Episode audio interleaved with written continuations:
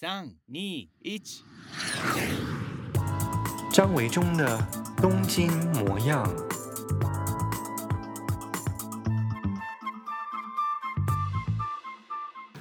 Hello，大家今天过得好吗？欢迎收听张维忠的 Podcast。今天呢，来到了我们的会客室的特别来宾，是我的好朋友，也是大家。如果你对东京、对日本的设计，嗯，很有兴趣的话，我相信对他的名字并不会陌生，就是吴东龙。欢迎东龙。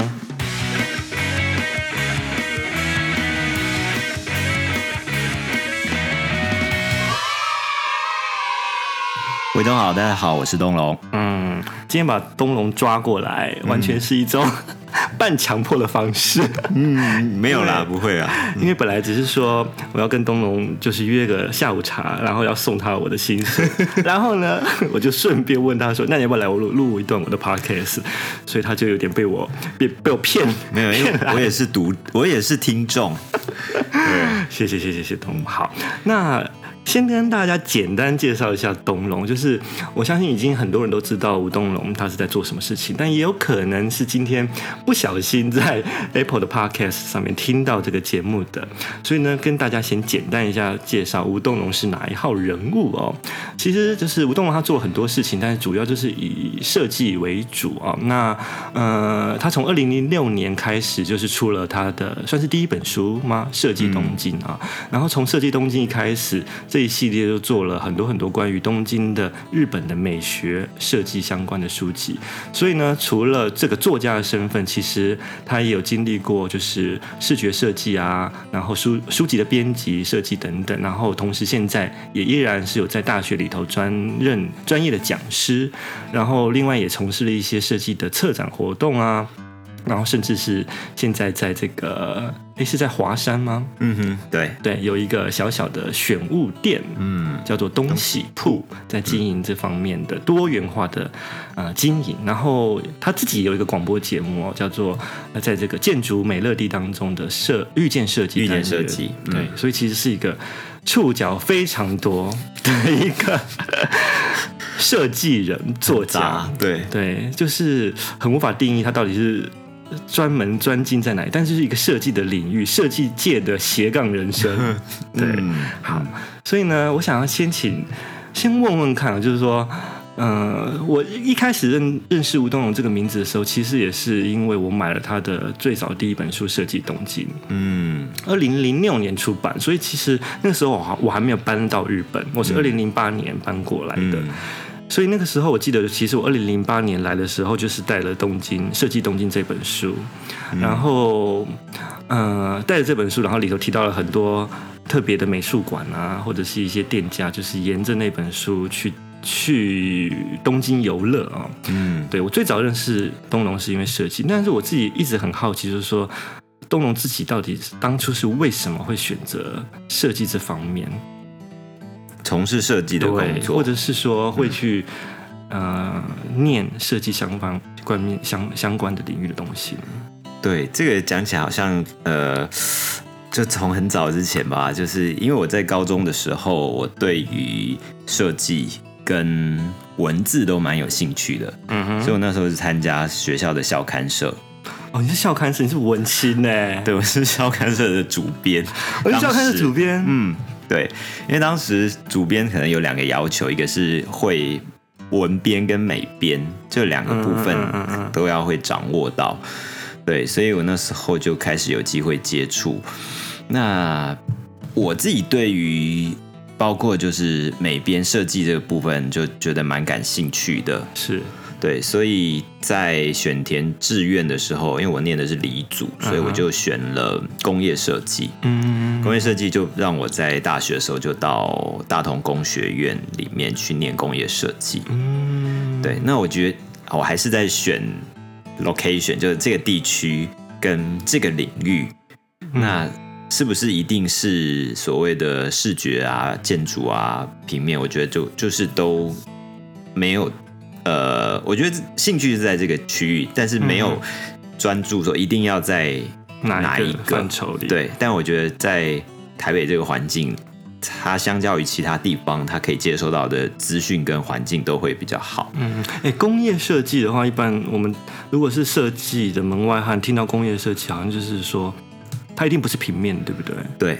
它是比较是产品的东西的，对，因为大学的时候它是被归在理组、理工科、理理工组这一个，嗯嗯嗯，所以如果是文文文组的话，你可能就会要选的是比较视觉平面；那理工的话就是建筑、土木跟工业设计这一块是跟设计比较有关的。可是你在大学念的工业设计，可是你后来真正工作从事其实。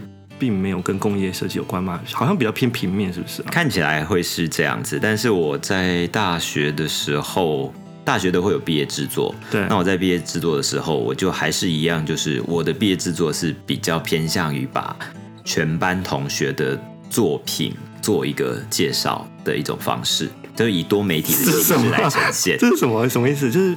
呃，全班同学的毕业作品，然后你去把它做一个用多媒体的方式来呈现，就是说，嗯、它就有点跟现在工作还是蛮相似的，就是说，你用一个视觉的效果，或者是用一个不同的媒体来让别人更了解这些设计师作品的含义呀、啊，或是要传达的讯息。哦，嗯，就有点有点像办一个小展览，已经是呃，就是还是会把那种编辑的角色。把它拿进去，嗯，就是说你怎么样去组合大家的作品，然后让其他人更了解这些设计，它要表现传达或者它的设计特色是什么。所以你所谓的多媒体介绍是透过我们是用那时候是用呃光碟的形式，光碟，很久没有提到这两个字。对，那时候网络还没有那么快的时候，哦，是光碟是比较，它就是它会有。动态啊，然后它会有呃，比方说一些互动的哦，就光碟放进去，然后在电脑上面，你可以怎样按下去，它就连到那里。在那个时候，可能是一个很炫的东西。二十年前嘛，你想要怎么样的？了解了解。要不然想说，如果是现在还有还有学生敢提出这种毕业制作的话，老师是想说你也太偷懒了吧？现在应该就比较偏自己不想自己不想一个创作东西，把大家东西凑在一起就好。但是我觉得他其实是有，还是有他的要做的作业的部分。嗯嗯，对，就是必须要先从了解每一个同学他的创作理念。嗯嗯嗯，然后你知道他说他哪一个点是比较特别的。嗯然后他表现的方式，可能有些人是用三 D，有些人是用影片，了解这种。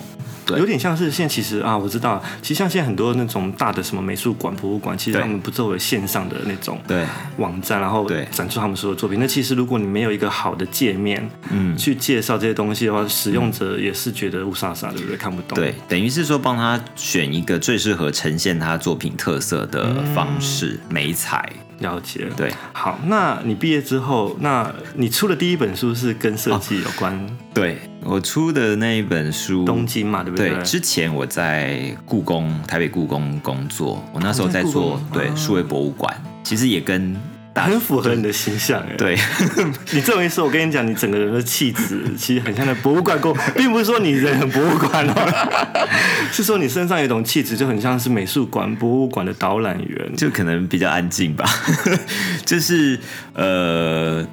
当时也是一透过多媒体这个部分的呃学习嘛，专业，然后把它变成就从本来的介绍产品，嗯，变成介绍文物，哦，就是那个标的物就换了，对，然后再去透过这我的这个角色跟外界连接，这个连接就包括说让一帮一般大众了解，或者是让实际上制作执行的人，嗯，他知道。他可能会技术，但是他不知道怎么样去欣赏，会从哪一个点，或怎么样的一个表现手法是最适合这些文物的。所以你那时候在故宫做的是不完全是在线上电脑这方面。对，因为我们那个设计的整个执行量是还蛮大的，所以我会比较像一个中间的角色，就是说我既不是文物的研究员，对，那我也不是一个实际上。比如说画图或者是做设计城市的这个人，所以我必须要在两边之间一个中介、一个平台、一个桥梁。了解，所以像东龙其实就是非常清楚，如果想要把故宫七十万件东西同时展出来，是一件绝不可能的事情。对啊，嗯、对。好，那后来其实东龙出的第一本书，其实是跟东京相关哦。对。那因为你看，如果是在故宫的话，其实是跟中华文化的东西比较相关。嗯。那可是突然间跳到了东京，它是完全不一样的一个领域。嗯嗯。为什么你的第一本书？嗯，因为设计面向这么多，对不对？嗯、那嗯，全世界。在做设计或者设计很发达的德国也好，英国也好，都有。那为什么你会选择是以东京作为一个出发点，嗯、一直到现在都还是以东京跟日本为一个据点呢？对，应该是我可能我在大学毕业，然后我要去研究所的时候，然后那个暑假我去了东京，那那算第一次出国。然后我们大四毕业，呃，对，就是下一念下一个研究所之前，啊 okay、那因为。第一次出国，然后到日本，到东京自助旅行，再加上我们大学那时候，它是一个比较走日本设计教育体系的一个学校，大同公司嘛，所以我们在学校都已经会接触到一些，包括学日语，或者是呃，去多认识日本的设计，这样。那等于是到那个地方的时候，觉得比较大的冲击是，过去我们在。设计史上面看到的这些东西，嗯、然后你可能就直接在这个城市里面可以体验到，或者说哎、嗯、发现新的东西。那时候像无印良品，它是一个很新的，那时候台湾还没有，那时候台湾有无印良品了吗？那时候还没有，还没有嘛？对对，二二十几年前还没有嘛？那就等于说，哎，原来。设计还有很多可能的面向，对。那我觉得那时候就觉得说，日本它是一个我们去接触西方的设计的欧美设计的一个窗口，而且是最快的捷径。对，而且日本就是很善于编辑这一块，它是编辑成一个你很容易理解。啊、不然我们想要去接触欧美，可能通常在念设计或是毕业左右，我们都会去参加那个米兰家具展去看展览。嗯。但是因为展览或者米兰这个城市虽然很很有设计感，但是它毕竟它的也是尺度太大了，它也又又是尺度是吧？对，它的规模，你真的是有一点不知道从何开始看起，哦、或是从哪一个角度来切入。但日本当时的一些出版啊，或者是媒体啊，都会让你就是比较可以按照它的节奏或者它的方向去了解。对，我觉得日本人的民族性格就是这样哦，他们会有一种。筛选的功夫，嗯，然后他们会把一些，因为他们自己也是对于外国文化或者对于外外语这件事情很头痛，嗯，然后他们本来就是一个很擅长于整理术的国家，对，所以包括收纳整理都发挥在了 这种设计的知识的引进方面，嗯，所以，嗯，他们如果我们想要认识一些设计东西，可能确实是透过日本已经做好了一些管道是最快了解，嗯，所以那个时候其实你就是在那边等于算是开始接触，你第一次到日本玩就留下了。很深刻的印象。对，我就觉得说，哎，这个地方，这个国家应该可以再钻研。如果说，呃，我如果日语好一点的话，我应该可以用更深的角度去了解。那时候你在大学已经学过一点日语了？很少，大概就是一一一学年而已吧。OK. 对。而且我觉得那时候，我第一次去日本的时候，差不多可能跟你差不多的时候，我应该也是大三。我是大大三升大四的那个时候去，嗯、第一次去日本吧。嗯那个那那个年代的日本跟台湾其实还差蛮远的，我觉得。对，就是整个的美学教育基础，当然现在还是有落差，但是那个时候差更大，嗯嗯，所以我们确实在那个年代去到日本会觉得啊，有很震撼，对。对，就是他们的东西让我们会有耳目一新，眼睛为之一亮这样子，嗯，对。那因为大家当时对日本设计可能有耳闻，但是实际并不是那么了解，嗯嗯嗯。那我那时候就是因为呃，可能。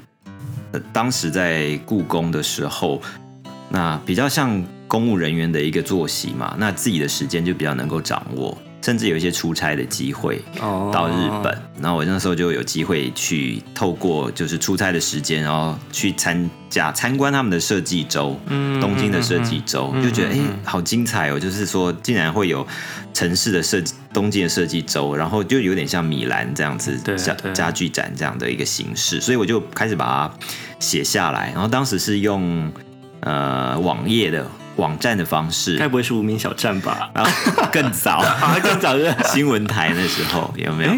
对对对，新闻台 PC Home 的新闻台那时候有有有有对，所以当时就开始呃，就是一直在写，一直在写，然后就渐渐有人会。看到回馈，会有人用设计就是一当时我不知道大家可能都写什么旅行或者是一些生活琐事为主。其实那个年代写旅行人也不多哎。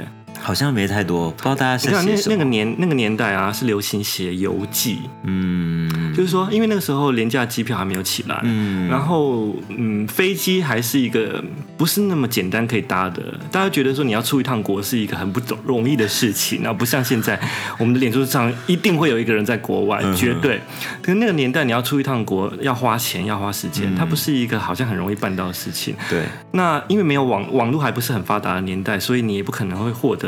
当地的一些资讯，对，所以那时候很少有什么介绍店家的这种及时的资讯，嗯，都是他所传递资讯是比较缓慢的，对，而那个缓慢比较适合用文学的角度去包装，比方说也可以一篇旅游的散文，嗯，所以那个年代，我记得在我们大学那个年代啊，呃，华航跟长荣航空都举办了那个年代什么旅行文学奖。哦，很风潮哦。那时候有一阵子，就是说，嗯、呃，鼓励民众去玩回来以后呢，你就写一篇散文，嗯，很文艺气息的，嗯、然后去写下你的心情啊，嗯、然后呢，去抽机票，嗯，得机票，嗯嗯，嗯在下也是因为这样，因为有机票嘛，你是 获奖者，对对对对，我就是那个时候，哎，那个时候我还在学生，也没什么打工，就觉得要要开始喜欢出国玩，对，这不是一个很好方法吗？对，嗯、就去得了几个文旅行文学奖。现在完全不可能，对不对？现在怎么可能？现在谁？现在谁要看你写的落落长的的旅行散文？现在都是更及时的东西。对，那时候没有网络嘛，那现在有网络，它一定是需要更很流行的东西，就是才会有这种介绍店家，因为它很很多店家，他需要很快速的传递对资讯，然后各种的展览，它也是及时的，需要网络去传递啊。对啊，因为我那时候在写的时候，有些根本是没有网站。有些店家是没有网站，现在想起来是根本不可能。所以那时候东龙其实写了很多东西是美术馆跟博物馆的介绍，嗯、这东西也比较好，因为它不太容易倒。但我其实也写了很多店家，就是它的套汰换速度还蛮快的。对，就是没办法，因为你当他你要把旅游东西写成旅游书的时候，其实就会面临这个风险，它一定是比。网站的寿命更短，这样子，对，对嗯，所以我很印象深刻，就是你，你就是后来就出了《设计东京》这本书，嗯，嗯，然后很多人就是因为。呃，设计东京这本书认识你，然后开始跟你跟东京还有设计这两个元素结合在一起嘛？对，可能说刚好那个年代这个部分是比较少，你卡到了一个很好的位置的年代，对，就是运气好，就当时没有运气好，是本来就还有点实力，设计还没有那么多人在呃关注，但是很有兴趣，嗯嗯，对，所以我刚好有机会。那其实对我来讲。呃，就是说，像我自己在写书的时候，就是包括设计啊，还有包括呃编排，还有照片，这些都是自己处理。其实也是看起来好像还是跟大学那一届那时候在做的事情还蛮像的。就是说，还有学以致用啦。对，就是好像没有浪费当年的学费。你的 你的标的物又换成日本东京的这些店家。对。那我就很想要问一个问题，我相信也是很多读者朋友或者是呃接触设计的人会想要问一个问题啊，嗯、就是这个答案一定没有一个标准的，对，每一个人回答也不同。那我今天想要问，看东龙他的回答是什么？你可能也被人家问了上百次了，嗯，就是设计到底是什么？你觉得设计到底是什么？因为为什么这样问呢？就是很多设计。一般人会觉得这是什么？嗯嗯，不了解为什么会觉得说这是这就是有设计？嗯，或者我们去参观一个现代美术馆，会觉得说为什么这个东西挂在那，Okay, 完全不懂，对不对？嗯，或者是我们现在甚至看到一些很有名的知名的设计师了，嗯，然后他今天去做一个产品的包装、饮料的包装、嗯，礼盒的包装、书的设计。然后很多人一定会有听到一种声音啊，当然就是觉得啊设计很棒的会有，另外一种声音就是说啊不就是画两撇，所以设计的标准是什么？或你认为的设计，在就你个个人而言啦，是什么样的标准才叫设计呢？你自己觉得啦？如果像我如果在学校里面跟同学讲述说什么是设计的话，我自己可能会分把它分成说，我觉得设计它有分。理性跟感性，嗯，那它跟艺术的区别，也许是艺术是比较偏感性这一块，它没有在处理理性的部分。嗯，那所谓设计的理性感性，理性也许我会把它归类为解决问题，或者是达到它的一些功能或者是效果效益，嗯，这样。那感性的部分，可能比方说它要漂亮的，它要美的，然后它是用比较优雅的态度，嗯嗯，然后可能会让人家有一些情绪，比方说感动，这样子的比较美好的经验。那我觉得把这两个加在一起，就会认为我所谓的好的设计，就是说，比方说你觉得很多方式可以解决问题，嗯，那有一些。举办的那种发明奖或者是什么，对对，它可能可以解决问题，但是它并不是用一个美的方式或者是优雅的方式，它可能是用粗暴的方式来解决，一样可以解决，是，但是我们就会觉得它是不是一个好设计，就可以从这个角度来评估，是，所以不是说设计只是解决问题，而是说它解决的方式可能是我觉得是比较用高明的手法。所以你觉得设计其实它是不是在某一个部分可能要具备实用性啊？呃、如果它是一个，我觉得实用性应该是它最基本一定要达到的。嗯哼，对。那可能解决问题它的方式有很多，但是你怎么样是一个被认为是比较好的解决方式？嗯哼，嗯。东龙除了在做这些设计的相关的事情之外呢，最近这一两年其实又做了一些很特别的新鲜的尝试哦，嗯、就是做了一个选物店，小小的选物店，叫做东喜铺。嗯，那它是在华山的华山艺文中心当中有个叫未来市，对，像是一个市集的地方。嗯，可能有些人已经去过，可能大家还不是很熟悉。嗯跟大家先简单介绍一下，那是一个什么样子的选物店？你的你的东喜铺是不是？对，东喜铺就是一个从我个人的角度，然后推荐给大家在生活里面的一些生活选物吧。那我选物的方式大概就是第一个，可能我觉得自己喜欢，然后另外一个我会觉得。哎，我觉得你可能会喜欢，嗯、就是可能来的这些朋友们，对，对，那其中不只是生活的用品、文具，然后好玩的东西，还有书籍等等，很多类型哎。嗯，我去看的时候，就是只有你这一铺。其他的铺，其他的小摊位就是卖一种类型的东西，嗯，然后在这个市整个大市集当中，唯有东龙的东西铺，嗯，它是一种就是盖瓜各种类型，横跨各种领域的全屋店，嗯嗯，我觉得我唯一的限制就是说这边放不放得下。对，我觉得很厉害，因为呢，如果大家有机会去看一下的话，这个我觉得那个未来是很特别，就是它是一个一个有点像小推车的一个摊位啊，嗯，嗯，所以它是一个开放式的平面的场域，对，然后每一个摊位都是一个小推车，然后它会呃依照不同的时节，它会更换位置，对，所以你每次去逛的时候，它的动线都不太一样。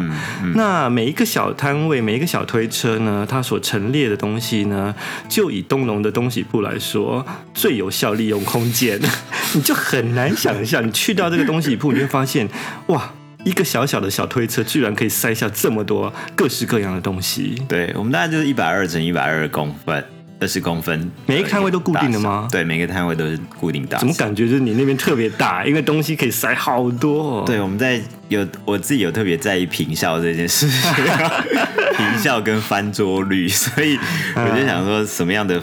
方式是可以呃蕴含最多东西的，对，大家一定要去看一下。就是如果你本身就很喜欢这些日本的小物件的话。嗯嗯、呃，因为以前我们可能看到网络上面会看出这些新的小小东西，或者杂志上看到，可是你除非真的去旅行，否则你很难够入手到这些小小物件、可爱的设计小小物品啊。嗯、可是因为有了东西铺呢，东龙就会透过他的观点去进到了很多，其实就是你也会感兴趣的一些小物件、设计小物，都很可爱的一些小东西。对我。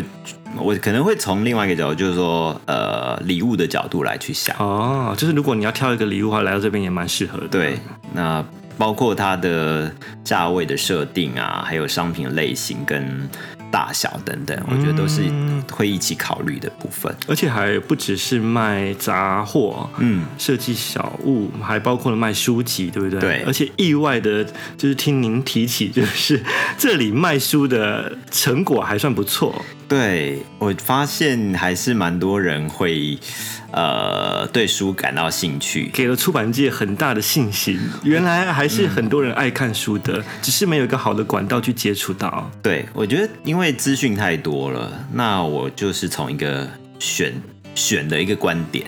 然后提供大家一个建议，说，哎，可能比方说，哎，张维中的书，呃，很不错啊。嗯、那有时候我们还会写一些书书或者商品的介绍，哦、那让大家会知道说。他为什么要买这个东西，或者是这个东西它的特色是什么？我觉得这很重要哎，因为我们现在真的资讯量太庞大了，对，所以其实日本也很在乎这件事情。嗯，如果你只是一个传统经营书店的方式，其实真的大家现在的日本读者也不会去买书，对，他们已经习惯就是有人要介绍，嗯。我觉得哦，其实现在有些人连 Google 都不太会用，哎，真的吗？对，我们都觉得 Google，你只要你只要去搜寻，就会要到你你要的资讯，对不对？嗯、可是我跟你说，我发现其实有很多新一代的年轻人，嗯，他们不太会利用搜寻到自己要的资讯，嗯，这项功夫他们。不知道怎么了，就是有点 可能在学校写作业的时候就有点偷懒了，哦，所以就是我我觉得那个年我们以前可能在写作业或写论文的年代，我们会比较去。图书馆找资料啊，然后或者是那时候网络还不发达，所以我们好像有经过一个训练的过程去筛选。对可是现在我觉得新一代的二十几岁或十几岁的年轻人，他们这部分是比较弱的。嗯，所以包括像选买东西，对，如果你没有一个好的管道媒介去介绍这些东西，其实他们也会有点无所适从。嗯，我觉得是呃，确实是选东西。那大家看到的可能是。一两件东西，但是我们可能背后是从几十件里面去挑出来的。嗯，但是我希望会给呃看的人他一个理由，就是说你为什么要买这个，而不是买那一个，而是或者是说我希望给你一个理由，当你送给朋友的时候，你有一个说法可以让他觉得选这个东西是呃很贴心的啦，或者是很有。很有创意的啦，对对对，很特别的。而且我觉得东西铺就是你挑出来的东西，除了你刚刚说就是给给买的人。知道说他有什么理由要去送买这个礼物之外，它其实每一个东西有一个故事在的。其实你会告诉说，人家说啊，这个物品它是谁设计的？它背后在日本有一个什么样子的历史渊源啊？我觉得这个部分对现在的人来说也是需要的。他可能本来对这个产品没有感情，对，可是听到后面的职人的故事，他觉得哦，好像还不错这样子。对，有些是有些物物件把它摆在一起的时候，它就会产生。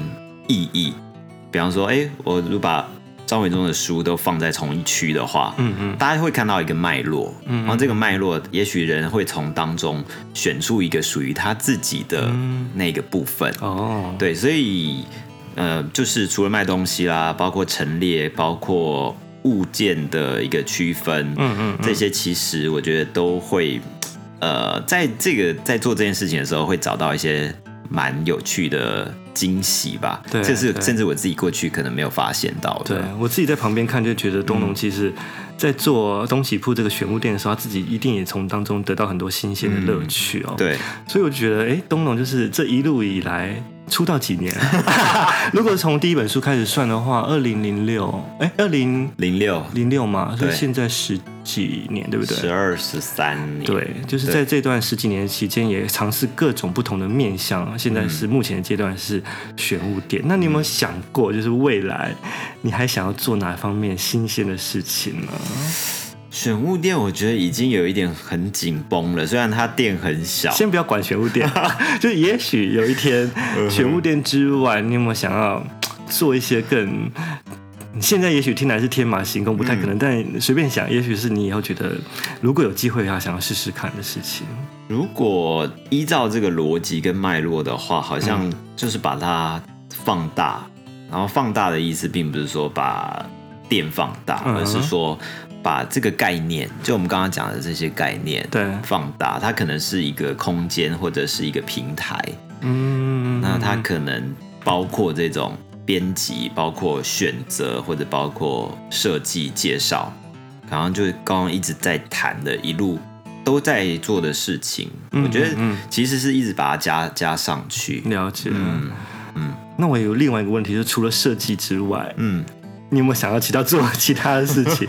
不一定要工作啦。嗯，对，比方说你想要接下来哪一场旅行要去哪里之类的。我除了设计以外的事情，好像很难离离得开设计。不知道，我觉得有点宿命。嗯、但是宿命。但是如果说，呃，我觉得旅行确实是一个再发现的过程。嗯嗯，就是说不不只是发现自己，或者是发现不同地方。对，地方就包括人，或者大家的一个生活，或者是一个观念。嗯的那个，你就会。觉得说，哎，可能还会有人，竟然会有人会有这样的一个想法、思维，或者是过生活的方式。哦，我对自己对自己对东龙的想象跟期待，就是。也许有一天，除了在设计面之外，因为其实我们大家认识东龙，就是已经是设计这个层面了。嗯、可是我一直觉得吴东龙呢，对于大部分的而言，大部分的人而言，其实还是一个充满神秘感的人物。就除了我们今天如果把设计这件事情拿掉之后，吴东龙有什么？嗯哼，这个事情我觉得是未来可能很多人会想要知道。可能就是休息跟睡觉吧，这谁都要的吧。而且你刚刚一开始有讲说，其实你最早是校刊社编校刊的编辑。啊，对，所以以一个文青出身，后来在做设计这方面，我相信其实，嗯，你的文采除了写设计介绍之外，一定有其他的部分可以透过你当初的文采可以表现出来的。可能可能，可能是，我觉得你有在激发我，因为因为我为了写设计，我的呃语调会，我的论述会比较理性一点。那当然，因为写设计，如果你你太太主观、太个。第一人称太出发太强烈的时候，其实大家会有点干扰。对，因为有些人看这方面的旅游书也好，或者设计书，他其实要的只是资讯。对对。那所以今天这个部分，如果把它放开来的时候，其实说不定吴东龙有更多他自己精彩的故事。对，秘辛。希望希望，如果不需要为生活就是对工作的话，没错。所以未来期待就是在下一个十年，可能东龙可以辟出另外一条路数，这样。嗯、然后让我们看到更精彩的吴东荣的在创作，回到一个文艺青年的作 作家本质，也许有更有趣的部分可以出来，嗯、期待吧。好，今天非常谢谢东龙来到我们节目当中，希望有机会可以再来我们的东京模样 Podcast 聊更多。好的，谢谢，谢谢大家，那我们下次见喽，拜拜，拜拜。